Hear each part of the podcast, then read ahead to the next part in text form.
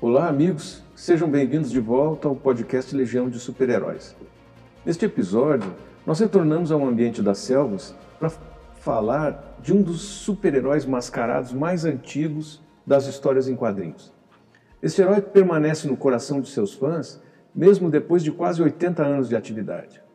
Nós estamos falando do Fantasma, o The Phantom, personagem interessantíssimo que foi criado pelo americano Lee Falk em 1936 e que no auge do sucesso conseguiu alcançar mais de 100 milhões de leitores todos os dias. As aventuras do Fantasma começaram sendo publicadas em tiras diárias em fevereiro de 1936 e sempre em preto e branco. Assim, ninguém chegou a se preocupar com a cor do traje do fantasma até 1939, quando a tira de domingo começou a ser publicada em cores. Como ninguém estava muito preparado para as cores, não surpreende que as publicações do fantasma nesse período uh, mostrassem o herói em uma infinidade de diferentes variações de cores de roupa, e curiosamente nenhuma delas era roxa. Da primeira vez que o personagem apareceu, em 1936, ele usava um traje laranja avermelhado e seguiu nesse figurino até 1939. Mas a partir desse ano, já começaram a aparecer aventuras em que o herói usava um traje roxo ou então um traje azul. Mas existe uma publicação do herói, datada de 1937, feita pela casa Editrice Nerbini na Itália, em que aparece um fantasma meio multicolorido, usando uma blusa e um capuz vermelhos, um calção verde, uma meia calça laranja e luvas amarelas. Bem estranho. A Ace Comics foi a primeira revista em quadrinhos americana a reimprimir a tira do fantasma e na primeira edição de 1938 o fantasma foi mostrado em um traje marrom. No entanto, em todas as edições seguintes da Ace Comics, o fantasma já aparece vestido sempre de roxo. O primeiro quadrinho do fantasma na Austrália apareceu em 1938 Uh, e na capa, o fantasma foi mostrado em um traje verde-limão deslumbrante para os australianos. Independentemente do fato de que a tira diária nunca foi oficialmente colorida, é possível verificar que o texto do Lee Falk mostra que ele pretendia que o traje do fantasma fosse, na realidade, na cor cinza. Bom, fora esses detalhes, esse personagem também era conhecido como o fantasma que anda e o que o tornava tão interessante para os seus leitores era o fato de que ele não era um super-herói típico, já que não tinha nenhum superpoder. E era alguém vulnerável que quase morria em alguns episódios. Ele tomava tiro, era esfaqueado e sempre se revelava como uma força para o bem.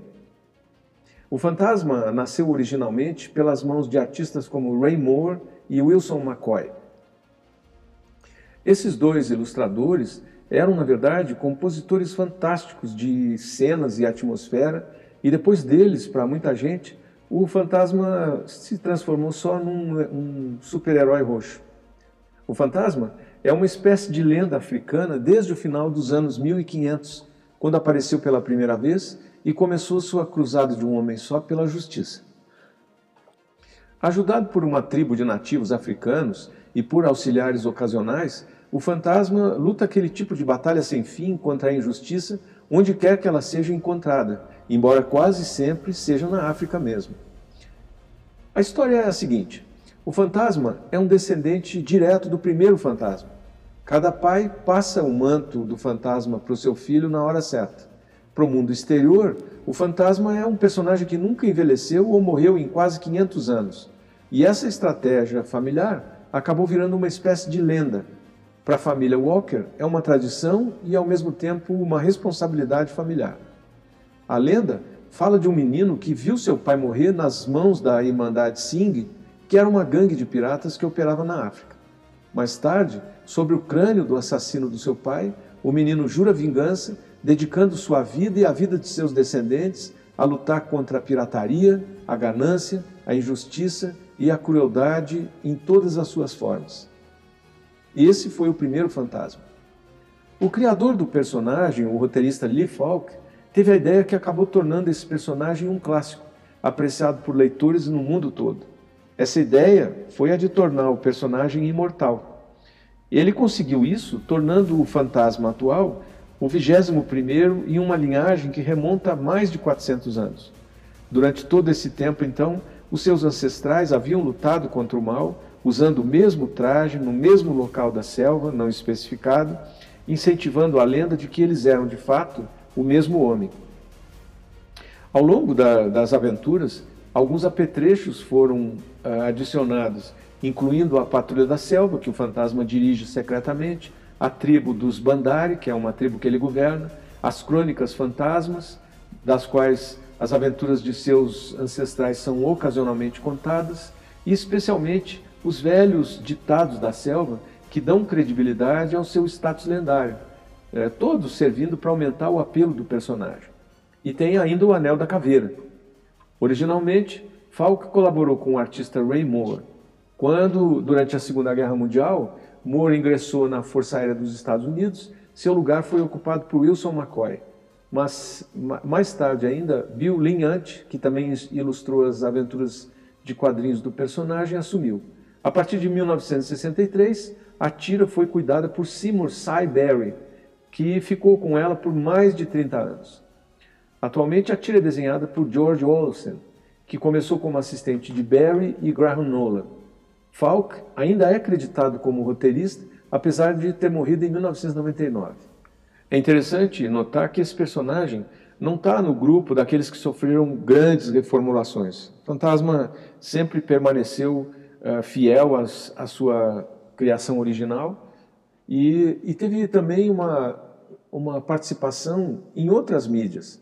A história do fantasma na mídia inclui uma série de filmes da, da década de 1940, uh, um longa-metragem de 1996, que foi estrelado por Billy Zane, e uma série de romances de bolso publicados entre 1972 e 1975. Um descendente dele, o 24º Fantasma, apareceu em 33 episódios animados de meia hora num programa de TV eh, chamado Phantom 2040, que a Marvel publicou eh, em uma versão em quadrinhos em 1995. Teve também uma outra série animada, Os Defensores da Terra, que foi transmitida em 1987, eh, que merece atenção especial porque tem uma parceria altamente improvável do personagem fantasma com Flash Gordon e com o Mandrake, o mago. É uma coisa estranha. O fantasma é um personagem que nunca apareceu em muitas camisetas e outros produtos, né?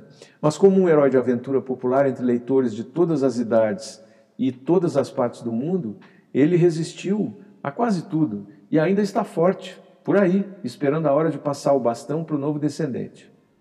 No próximo episódio, nós deixamos a selva e vamos falar de um super-herói que sempre se destacou pelo caráter, pelo senso de justiça e pela humildade.